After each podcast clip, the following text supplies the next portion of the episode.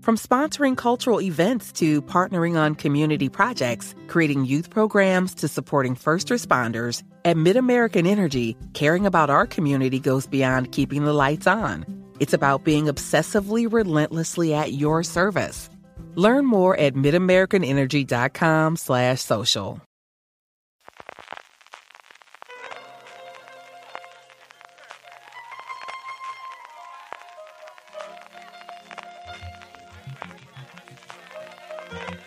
Estás escuchando Fuera de Series con CJ Navas. Bienvenidos a streaming del programa diario de Fuera de Series en el que un servidor CJ Navas te trae las principales noticias, trailers, estrenos y muchas cosas más del mundo de las series de televisión.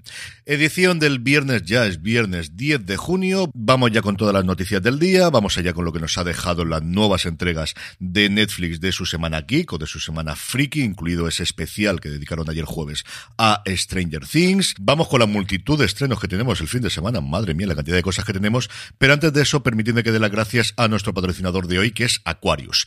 ¿Se te ocurre un plan mejor para este verano que recuperar tus planes y tus sueños? Pues retómalos con Aquarius porque puedes ganar 250 euros cada día y un gran premio final de 100.000 euros brutos. Participar es tan fácil como tomarte un Aquarius. Solo tienes que entrar en somosdeaquarius.es y jugar formando verbos que empiecen por re. Reinténtalo las veces que quieras porque cada envase es una oportunidad de participar y ganar. Recupera eso que te mueve con Aquarius. Mi agradecimiento a Aquarius por patrocinar streaming durante el día de hoy. Arrancamos como lo hemos hecho durante toda la semana con los nuevos premios Peabody, sí, ya por fin los últimos, vaya semanita, esta movida de darlos todos los santos días. Arrancamos como lo hemos hecho toda la semana con los Peabody, último día en el que se entregaban estos premios de bastante prestigio en Estados Unidos y nuevamente pues poquitas sorpresas. Uno de ellos se lo ha llevado Summer of Soul, la ganadora mejor documental en los Oscars este año, un documental sobre un concierto totalmente olvidado que se había dado en Harlem en el 69, que es maravilloso, con interpretaciones de B.B. King, de Stevie Wonder y sobre todo de Nina Simone, que es espectacular. Como os digo, la ganadora del Oscar fue justo el premio después del bofetón. No sé si eso hará que se recuerde más o menos el premio, pero era justo el que iba a presentar el bueno de Chris Rock antes de que pasase todo lo que todos sabemos que pasó. Y por otro lado, el especial de stand-up, bueno, se podemos decirlo así, pero vamos, el especial de Bob Burnham, que se rodó durante el confinamiento y que tuvo especialmente en Estados Unidos muchísimas, muchísimas buenas críticas. Y luego, yo creo que nuevamente, para sorpresa de absolutamente nadie, el ferrocarril subterráneo de Underground Railroad, la serie de Prime Video, que posiblemente haya tenido menos eco del que se mereciese, pero que está recibiendo muchísimos premios ahora que ya se ha emitido completa. La serie la tenéis, como os digo, en Amazon Prime Video. Continuamos con nueva serie de Apple TV Plus. Ya sabéis que esto no es un programa si no tenemos series de Apple TV Plus. Con Colin Farrell va a saltar de hacer de pingüino a protagonizar Sugar, una serie creada por Mark Protosevich con Simon Kainberg como productor ejecutivo. Kainberg, que como sabéis también produce para Apple su serie de ciencia ficción Invasión. De la serie no se sabe absolutamente nada más que el nombre, como os decía, Sugar, así que esperaremos próximas noticias. Prime Video, por su parte, ha revelado la fecha de estreno de una de las series que más ganas tengo de ver este año, que es Paper Girls, la adaptación del cómic de Brian K.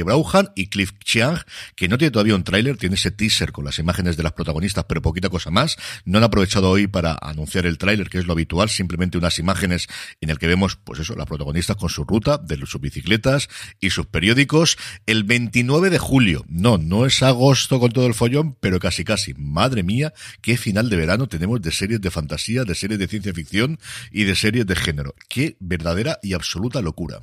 La serie, para aquellos que no hayan leído el cómic, que os recomiendo encarecidamente, nos trae a cuatro repartidoras de periódicos, a cuatro amigas, a Erin, a Mac, a Tiffany y a KJ, que están en su ruta de entrega en Halloween de 1988, cuando de repente se ven atrapadas en el fuego cruzado entre viajeros en el tiempo que están en guerra, cambiando el curso de sus vidas para siempre. Y no quiero leeros nada más para no destriparoslo, de verdad que vale mucho la pena, o que os leáis el cómic antes de en preparación, o que esperemos al 29 de julio cuando se estrene la serie. Netflix, como os decía, el miércoles por la noche casi madrugada anunció sus proyectos de animación. Hay alguna cosa sobre todo de películas interesantes que van a presentar muchas de ellas en Annecy, que es el gran festival internacional de animación que se celebra dentro de nada en Francia. Dos cosas quiero destacar de todas ellas. Una, que se ha renovado Revelation, la serie de Masters del Universo de Kevin Smith por una segunda temporada llamada Revolution. Y la segunda es que yo esperaba tener anuncio de la segunda temporada, incluso a poder ser un teaser de Arcane, pero ¿no? Lo que hemos tenido es una cosa rarísima que va a ser un documental en cinco episodios llamado Arcane Bridging the Rift, algo así como cubriendo la brecha, que se va a estrenar semanalmente en YouTube. Ding dong, it's Drizzly. Someone sent you holiday drinks. Hey, thanks. Can I guess what it is? Eggnog from a friend? I don't think so. A vintage red for dinner with the in laws tonight? How did you know I'm going? Or is it apology scotch from your neighbors for driving through your lawn? What? That was Randy? Aw, it's a mezcal for my dad. Wow. Is he single? Download the Drizzly app for alcohol delivery or order online at drizly.com. No, no va a estar en Netflix, no, no van a estar todos de golpe, van a ser cinco semanas y exclusivamente en YouTube. Si se está tomando en serio esto de ganar dinero con publicidad dentro de Netflix, desde luego que sí. En fin, qué cosa más rara. Y siguiendo con Netflix y acabando con las noticias un poquito más de la industria, hay rumores bastante fuertes de Estados Unidos que podrían comprar Roku. Roku, para aquellos que no lo conozcáis, es la gran compañía de dispositivos conectados a televisores en Estados Unidos, muy por encima de Apple TV Plus, pero también muy por encima del Fire Stick de Amazon e incluso el que es el superventas en España, que es el Chromecast de Google, muy por encima de todos ellos en Estados Unidos, se estiman unas 70 millones de hogares, si no recuerdo mal, la última vez que lo leí, que tenían un dispositivo de Roku conectado a la televisión. Pues bien, este dispositivo no solo permite ver pues Netflix, Amazon, HBO, todos los que queráis, sino que también tiene un canal llamado The Roku Channel con contenidos que ellos compran y licencian y estaban empezando a producir también algunos propios que es gratuito con anuncios. Y esa parece que es plan de, parte del plan, y es que de esta forma, comprando Roku, pues Netflix, esa propuesta que tiene de antes de final de año, poder tener ya un sistema de publicidad, una tarifa de suscripción más barata, pero con publicidad, pues esa tecnología que ya la lleva desarrollando unos tiempos Roku, podría llevarlo adelante. Como curiosidad, Roku la fundaron una serie de ingenieros que venían de Netflix. Cuando Netflix decide saltar de la entrega de DVDs por correo en Estados Unidos al streaming, se les plantean dos. Una, que se permita ver en todos los dispositivos y por otro lado crear su propio dispositivo conectado a televisiones y que a partir de ahí lo vea la gente. Como todos sabemos, fue la primera de las dos opciones la que ganó y esa es la propuesta de Netflix desde el streaming, que es tú ves lo que quieras, donde quieras, cuando quieras, mientras tengas una pantalla negra conectada a Internet. Y el segundo grupo de gente que habían desarrollado ese hardware para conectarlo a televisión se fueron, se fueron con lo que habían hecho y fundaron Roku. Así que, si todo sale así, podrían volver a casa. Y la otra noticia importante del día a nivel de industria es que ha habido Juego de Tronos no en HBO, sino en Disney. Y es que su CEO, Bob Chapek, ha decidido despedir a el principal responsable de contenido de todo el conglomerado de Disney, llamado Peter Rice, que va a ser sustituido por Dana Walden. Hay muchísimas lecturas, una complicada entre ellos dos porque los dos eran ejecutivos que vinieron de Fox y le dieron las riendas de todo, quitando National Geographic, que eran los responsables de todo el contenido del conglomerado de Disney a día de hoy, era el que supervisaban absolutamente todo todo lo que refería a sus canales y plataformas de televisión. Mm, y la entrehistoria de todo esto es que a Bob Chapek le quedan nueve meses de su contrato inicial de tres años cuando lo postularon eh, como el sucesor de Bob Iger y parece que había bastantes movimientos internos para que el Consejo de Administración no renovase ese contrato y ungiesen como nuevo director de todo en Disney a Peter Rice. Bueno, pues se ve que ha llegado a Chapek y ha decidido que corta por lo sano. A Rice le quedaban, le habían renovado el contrato hacía nada, así que bueno, desde luego no va a acabar descalzo, como podéis comprender. Sonaba en un momento que cuando tomó Zaslav las riendas de HBO Max lo podría fichar porque se va muy bien con él. Veremos a ver qué ocurre, pero como os digo, la cosa está bastante, bastante entretenida dentro de Disney. Y hay una derivada de esta muy interesante para este fin de semana que tiene que ver, aunque no me lo creáis, con el cricket. Sí, sí, lo estáis oyendo bien. ¿Y por qué es así? Pues porque este fin de semana es cuando salen a la venta, o mejor dicho, cuando se va a conocer quién va a ser el ganador de los derechos de la Liga Profesional de Cricket en la India. ¿Y esto por qué es importante? Pues porque de los actuales suscriptores que tiene Disney Plus, el 30%, 43 millones están en la India. De hecho, la mitad del crecimiento de suscriptores en el año pasado, en el 2021, vinieron de la India. Y vienen de la India, en parte, y si pierde los derechos sabremos en qué parte importante, porque desde el 2019 Fox, a través de su subsidiaria Star India, compró los derechos durante cinco años por 2.500 millones de dólares. Ese, de hecho, es la base de Star. Cuando luego hacen Internacional Star y la tenemos aquí en España, es el canal que tenía en su momento Fox, que luego pasaron a Disney, evidentemente, con toda la compra a Murdoch hace unos años. El caso es que, como os digo, esos derechos del 2017 eran por cinco años, vencen y este fin de semana entra el nuevo pujador, y aquí Disney se encuentra en una situación de palos y bogas, palos y no bogas, porque no se sabe qué es peor, si que gane la puja o que no la gane. Si no gana la puja, por las estimaciones que tienen ellos de llegar a los 250-260 millones de suscriptores, pueden verse seriamente alteradas. Veremos qué efecto tendría eso, como os digo, en esos 43 millones de suscriptores que actualmente tiene Disney en la India. Pero si la gana, el problema es ¿Cómo va a conseguir hacer esto rentable? ¿Por qué? Pues porque si ya costaron 2.500 millones de dólares hace cinco años, aquí, igual que todos los derechos de deporte, la cosa sigue subiendo con la espuma. Y después de la debacle de Netflix de principios de año, Wall Street, que hasta ahora solo se había fijado en el número de suscriptores, empieza a mirar también los dineritos y cuánto paga cada usuario.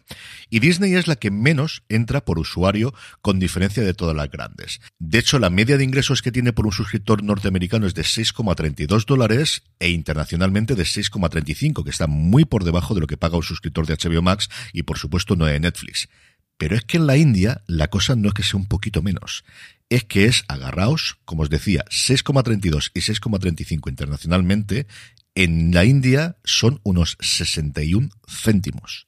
Sí, sí, me habéis oído bien, una décima parte de lo que paga cualquier otro suscriptor en el resto de sus mercados. Haciendo numeritos rápidos, eso haría que ingresaron 314 millones de todos sus suscriptores en la India, con lo cual, si no cubrían los 500 kilos que se estaban pagando por el cricket durante todo el año pasado, dejar aparte todo el resto del contenido, imaginaros si ahora empieza a subir el precio, como tiene toda la pinta, de los derechos. Así que, pase lo que pase, parece que aquí Disney tiene un problema. De esto es a lo que la gente que nos gusta por la parte financiera de todo este negocio, de verdad que mm, son tiempos apasionantes. Trailers, el más esperado del día, desde luego el de Stranger Things, que se ha presentado en el día Freaky. Netflix tiene en su canal de YouTube 44 minutos de entrevistas múltiples presentada por Alicia Day.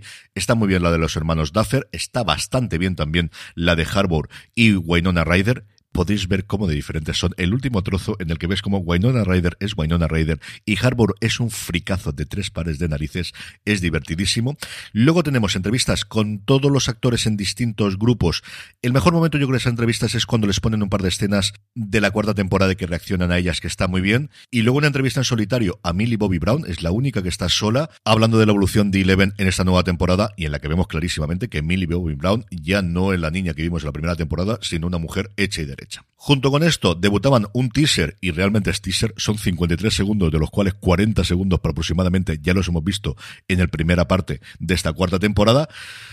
A ver si podemos ver algo. De todas formas, el 1 de julio no falta nada para poder ver ya los dos últimos episodios de esta cuarta temporada. Y el otro tráiler que me ha gustado es el de Mike, la serie sobre la amiga de Mike Tyson, que va a estrenar Hulu el próximo 25 de agosto, en el que Trevante Rhodes se va a meter en la piel del legendario boxeador y contar, pues eso, una vida con tantísimos altibajos como la que está teniendo Mike Tyson.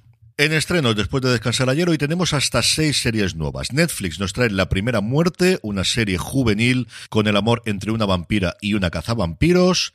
Intimidad, la serie española cuya premisa es un vídeo sexual de una política con un futuro prometedor que es filtrado a la prensa y cómo evoluciona su vida a partir de ahí. La interpreta Itziar Ortuño y está también en el elenco Verónica Echegui o Emma Suárez. Y su gran estreno sin duda es la sexta y última temporada, a falta de ver si viene la película de Peaky Blinders, de la cual a estas alturas del partido tampoco creo que haga falta que os cuente absolutamente nada. Para en vídeo estrena Sin Límites, la coproducción con Radio Televisión Española para contar la vuelta al mundo de Magallanes y el Tuvieron la presentación ayer en Madrid con la presencia incluso de su majestad Felipe V. Y la que más ganas tengo de ver con diferencia, bueno, de ver no, que ya he visto alguna parte de ella, es la tercera temporada de Para toda la humanidad, la serie de Apple TV Plus que cuenta esta ucronía en la cual los rusos han llegado antes a la luna que los americanos y todo ha cambiado en nuestro mundo. Su primera temporada ya estuvo muy bien, su segunda temporada fue sencillamente maravillosa y esta tercera sigue teniendo alguna línea temporal por ahí que la segunda temporada no convencía y que han redoblado esfuerzos y sigue sin convencer a esta tercera, pero cuando es buena es una de las mejores series actualmente en televisión. Y no solo se estrena esto hoy, sino que enlazamos con la buena noticia del día. Y es complicado decir buena noticia porque al final estamos hablando del fallecimiento de Bob Saget, pero por fin Netflix va a estrenar el especial que le hicieron muchísimos de sus amigos cómicos, producido por John Stamos, como os digo, eh, con motivo de su fallecimiento en The Comedy Store en Hollywood y entre multitud de rostros conocidos en la comedia americana está, por ejemplo, Jim Carrey o Chris Rock. Así que, sí, buena noticia del día que podamos ver el documental, todavía, de verdad, que, rarísimo se nos hace una vida sin Bob Saget. Con esto terminamos streaming. Mi agradecimiento de nuevo a Aquarius por patrocinar el programa. Recordad pasaros por somosdeaquarius.es. E importante, cambio de horario de fuera de series durante este fin de semana. No grabaremos el domingo a las 11 como es habitual, sino el sábado por la tarde-noche. Os anunciaré la hora definitiva por redes sociales, así que seguidnos o uniros a nuestro grupo de Telegram. Ya sabéis, telegram.me barra fuera de series para que no se os pase nada. Gracias por escucharme, que tengáis buen fin de semana y recordad, tened muchísimo cuidado y fuera.